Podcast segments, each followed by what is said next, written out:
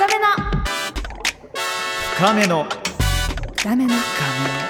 深めの韓国エクストラ。深めの韓国エクストラ 안녕 K-POP が大好きな私長谷川ミラと韓国ドラマが大好きな僕ハリー杉山が J-WAVE ポッドキャストがお届けする番組深めの韓国エクストラ K-POP K カルチャーのもっと深いところに手が届く生きた今の情報をお届けしています。はいそしてもちろん新ウィス先生によるネイティブな使える韓国語講座もお楽しみに。今日は実はウィスさんスタジオにも来てます、はい안녕 シンミスです。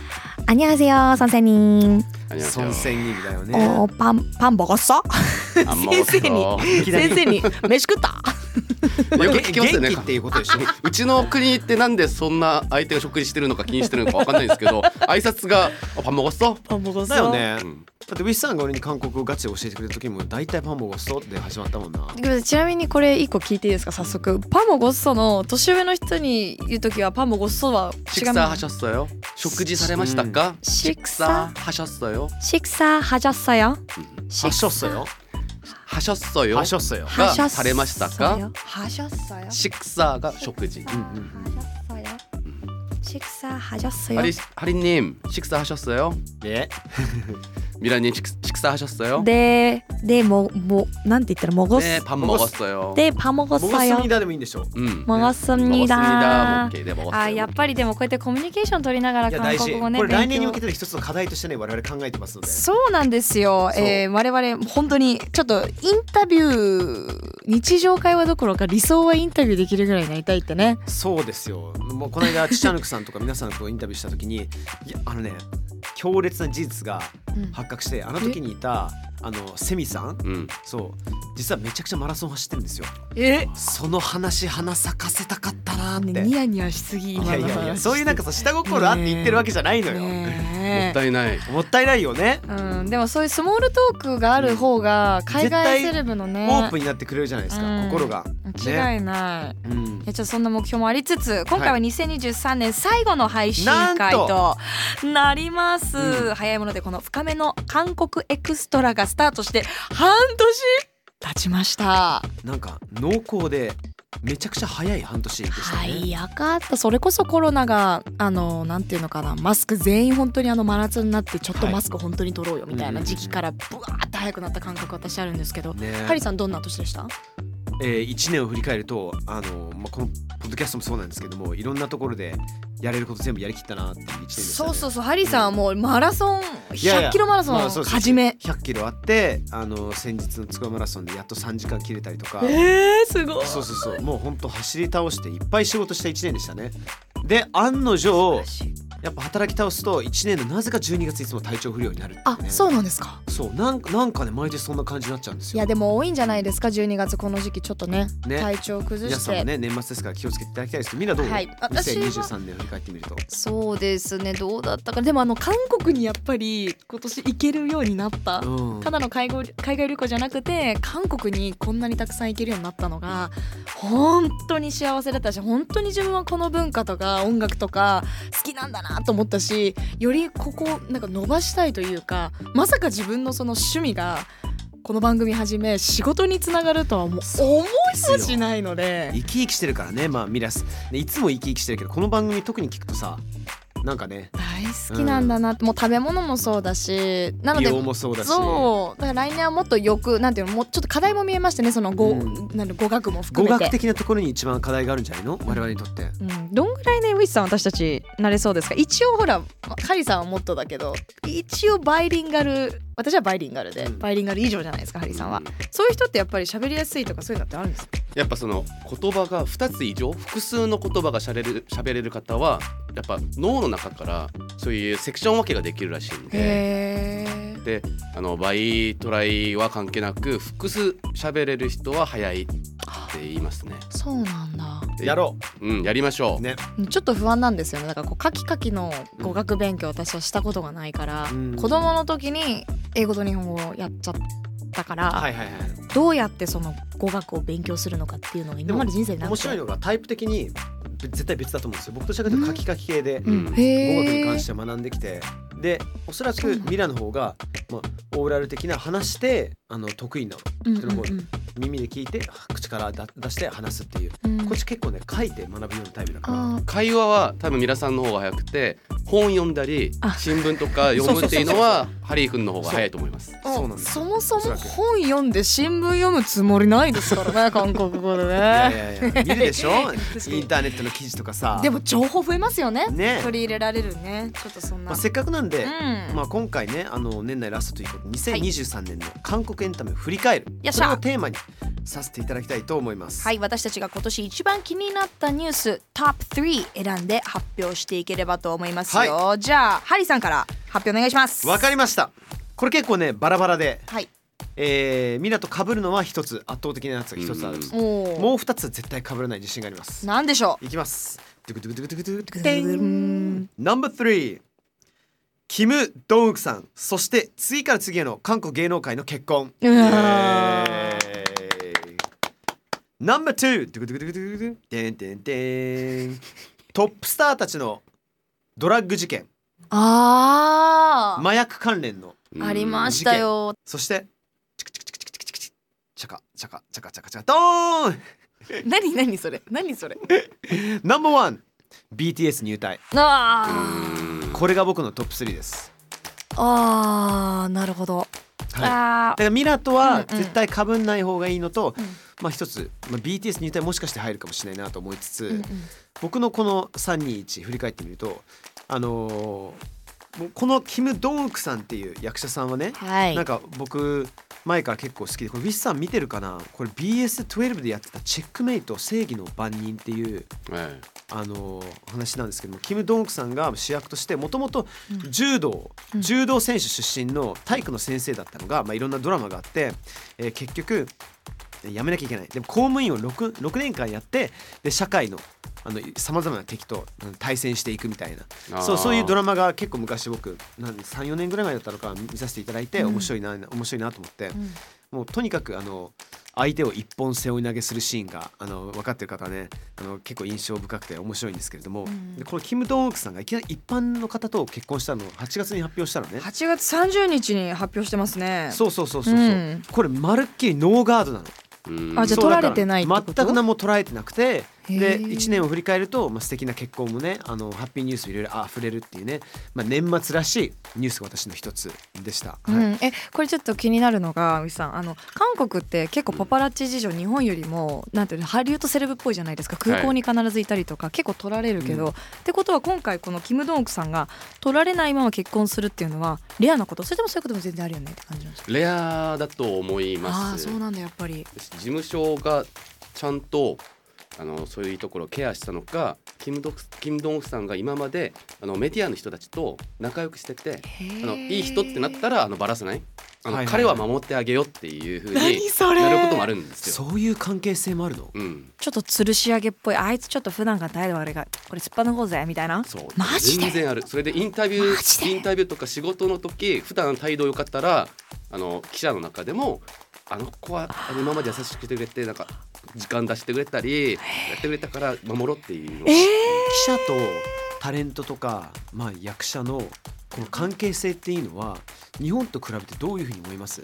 普通に記者友韓国の方が達いるよみたいなになってる友達っていうか韓国の方がより近いと思います。うん。同じ同じ業界っていう認識も強いしあなんか日本は出演側とメディアの側って同業者ではあるけど同じ業種とは思わないじゃないですか。っていうかもうなんならそのタブロイドに関しては敵ぐらいじゃないですか、うん。もう週刊誌からもなるべくみたいな感じで。ですよね。韓国だとやっぱ自分の作品をちゃんといい記事を書いて宣伝してもらわないとうん。いけないし、そう共存してる。うーん。持ちつ持たれつっぽい感じなん。だ、そうそうそう、まあ、日本もある意味そういうところはあると思うのよ。例えば芸能、えー事務所とはい。メディアの各、えーあ週刊誌というか、まあ、スポーツ新聞との関係性っていうものはある程度あると思うんですよ日本でも。うん、韓国の方がよりなねもうちょっと密なものがあるんだろうね。そうだしなんかしつこいところは昔は日本もフライデーとかまあ文春とか結構しつこくこううんパパラッチ文春うん、とかあったと思うんですけど韓国はいまだにそのディスパッチとかがディスパッチ来るよこれ。そうそうなんか取材とかついてて、あの俳優さんのキム・スヤンさんっていう方いらっしゃるんですけど彼なん。か有名なのがキム・スヤンさんを3年間ずっと毎日尾行みたいな感じで。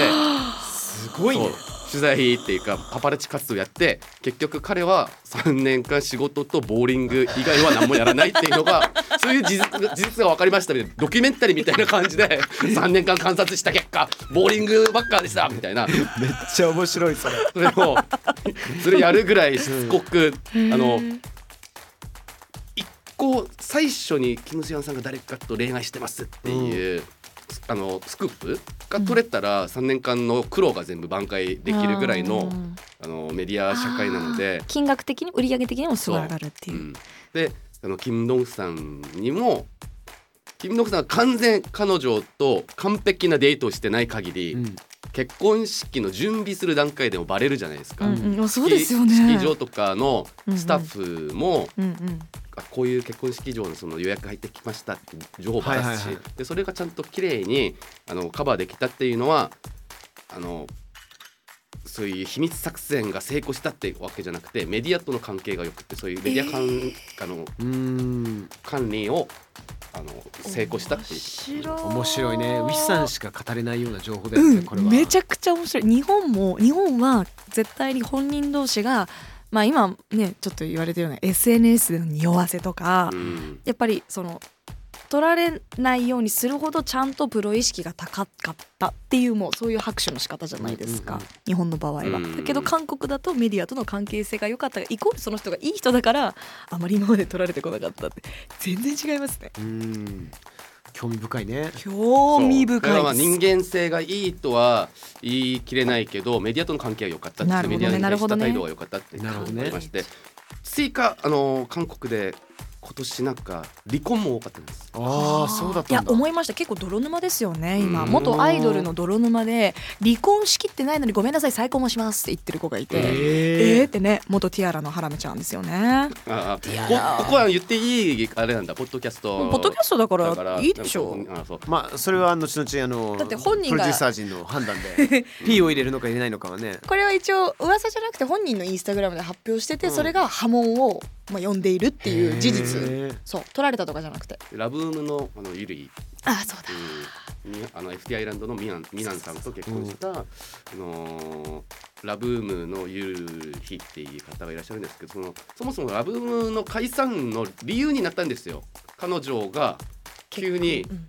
子供できたんで結婚しますみたいあ。な一方的に発表してラブームがちょうどちょうど軌道に乗ってこれから上がるんじゃないかって他のお姉さんたちはめめっちゃ頑張ってるのに、はいはいはいはい末子あのグルグループのゆりが急に結婚して、でも応援してあげたのに育児番組とかに出ても旦那さんは頑張ってる奥さんはわがまま言う。うん。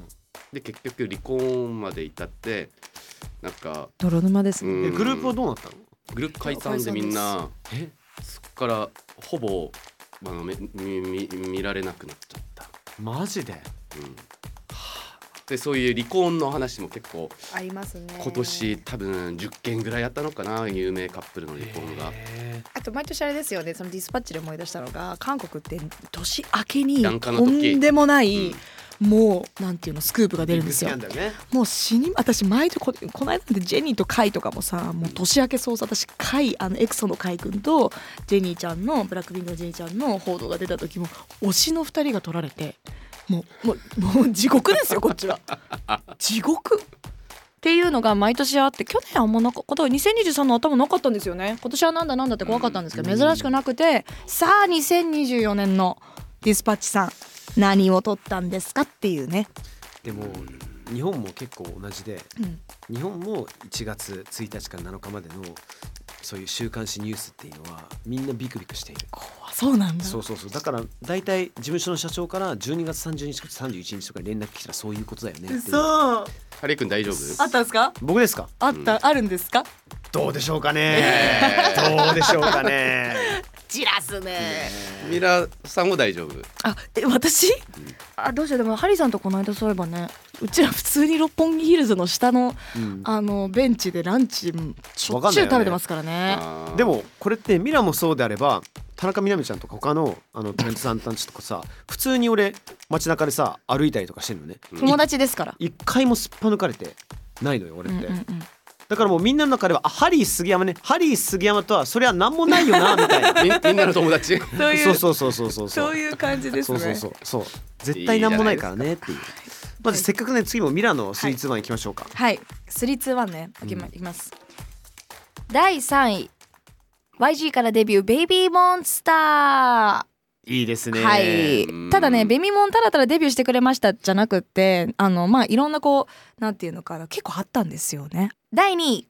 なんと私メンズアイドルにハマっちゃいました。セブンティーン。絶対ハマりたくないと思ってたのに東京ドームきっかけにハマってしまいました。ねあんなにも言ってたのにうね。男に行くと私もう終わっちゃうんでって言ってたミラが。はいそういう状況です今。ねそして第1位ブラックピンク契約更新。そう。えっとベイビーモンスターあのーそう無事に YG エンターテインメント待望のブラックピンク以来の、えーガールズグループデビューということで、めちゃくちゃ楽しみにしてて、うん。えーまあそのなんていうのかなまさかの7人でデビューすると思ってたらいきなり社長が「うんここから5人になります」っていうオーディション形式になっちゃって嘘ーって思ったんだけど最終的には無事に7人になったわけですよ。で日本人2人の、えー、とメンバーも選ばれて。ただねデビューってなったら6人しかいないの。えー、何があったの？あもうあよんよもうもう一番のななんならセンター次のジェニーって言われている。もう歌唱力抜群だしもうビジュアルも完璧だしねアヒョンちゃんがいないわけですよ。いやこれはねあのまだ正式にはあの細かくは言われてないんですけども要はデビューのこのタイミングデビュー曲の活動のタイミングでは一緒に今回はアヒョンは、えーしジョインしませんと。そもそもちょっと YG ってもいつも遅れるんですよ、うん。6月に新曲出ますって言ってうん全然出ないんだけどって9月ぐらいになったりすることがしょっちゅうなんですね。で今回も案の定ベビモンも9月って言ってたのがどんどんどんどん伸びてってたから、うん。ファンとしても「えなんか最近アヒョンが事務所に行ってない」とか事務所の前でやっぱりいつもファンたちは見てるから「えどうしようえもしかしてアヒョンいないんじゃない?」って言ったら本当にいなくて。それはもう事実上のもう脱退的なことなの？ではなくて今回のデビュー曲の活動、ん。あのパフォーマンスにはジョインしてないミュージックビデオにもいない。けどもまあもしかしたら2曲目以降はジョインしますよっていうのははっきりとは言ってないけどもとにかくこの1曲目というかデビューのタイミングではアヒョンはいませんっていう。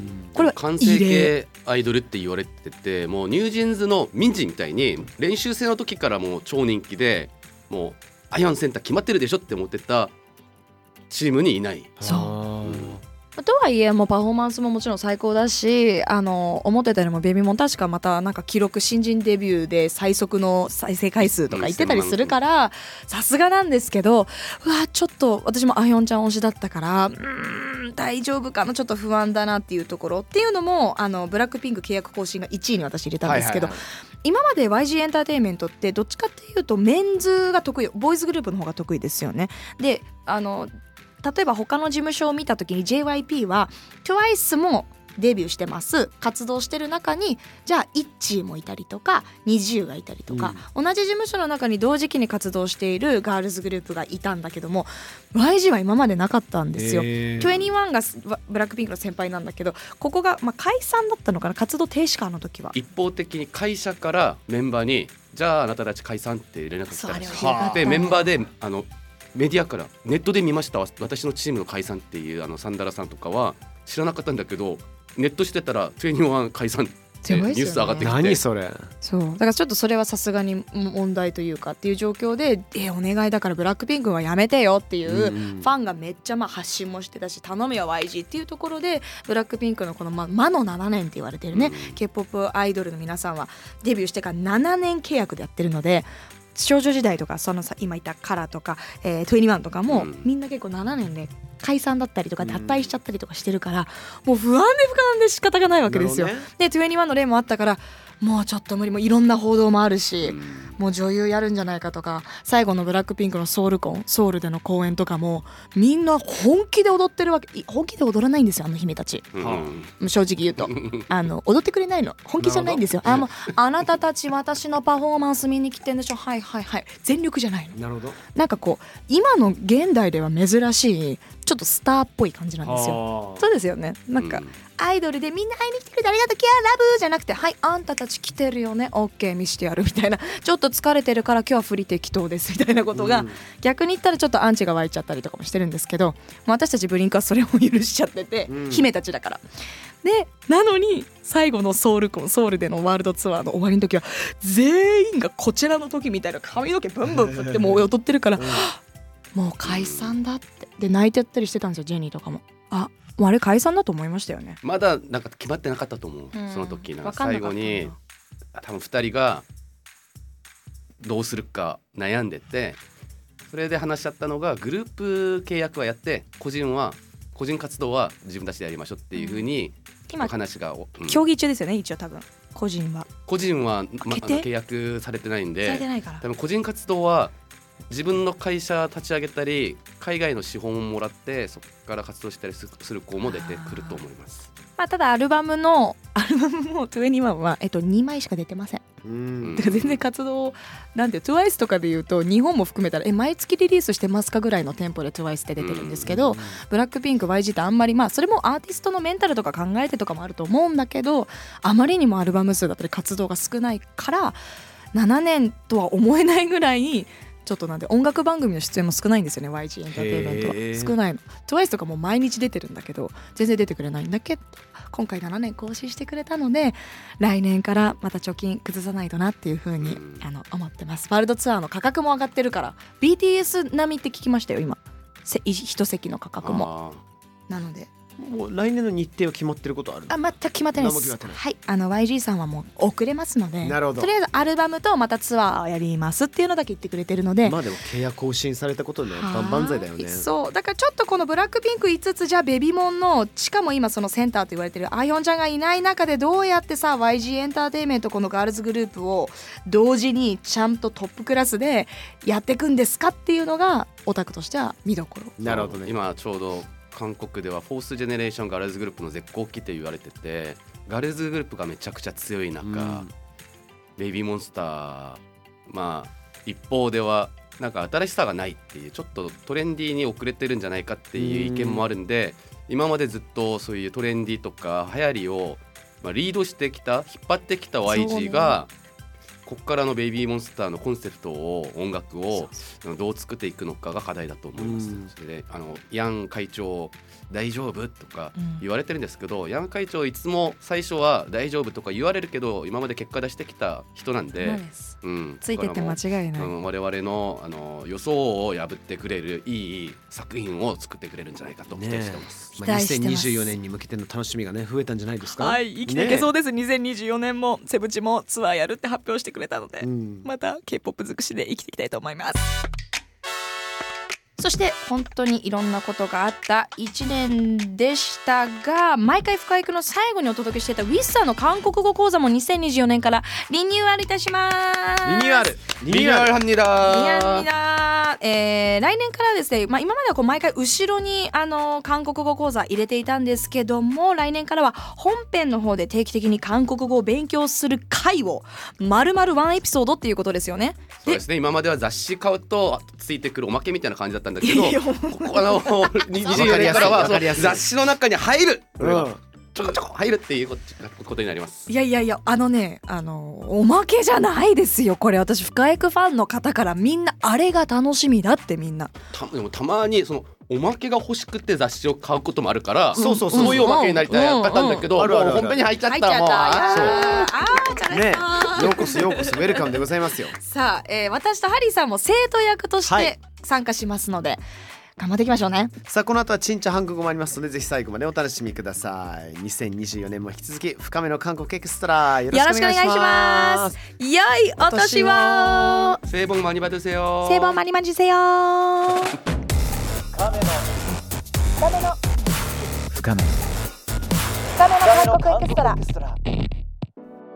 新ウィスの진짜 한국어 진짜 한국어 リアルに伝える韓国語を勉強する時間です。新チャーハング語の新ウィスです。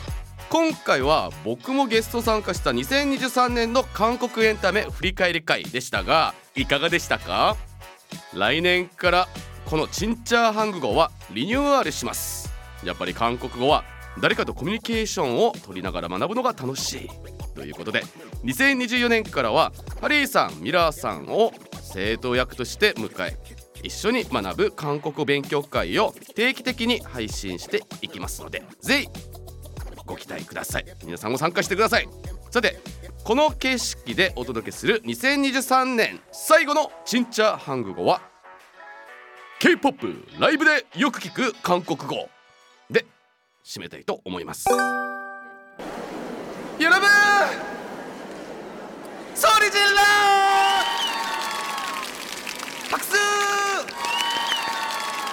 本半分だ半分だエンコルエンコルエンコル何パーセント聞き取れましたか？最初の「よろぶん」は「皆さん」っていう意味です。よろぶん。総理人これは「叫べ」という意味で「ソリ」っていうのが声音。チッロのチルダが叫ぶ声を上げる。なのでソリーチッロって言うと叫べって役になります。次はパクス。拍手のことです。ハンバンドはもう一度。例えばアーティストの方がファンの方に盛り上がってますかって聞いて「へーって言うと声がちっちゃい。半本ドもう一回もう一度。って聞くとき使う半本ドでした。次はエンコールエンコール。アンコールのことでアンコールのアンが韓国ではエンになってエンコールって呼びますのでみんなライブ最後に好きなアーティストの曲がもう一回聴きたい時みんなと声合わせてエンコールエンコールって叫んでください。2024年も楽しい K-POP ライブ。面白い韓国ドラマにたくさん出会える1年でありますように引き続き僕と韓国の勉強も頑張っていきましょう以上2023年の最後の新ウィスでした。セイボンマリバですよ。イボンソーブン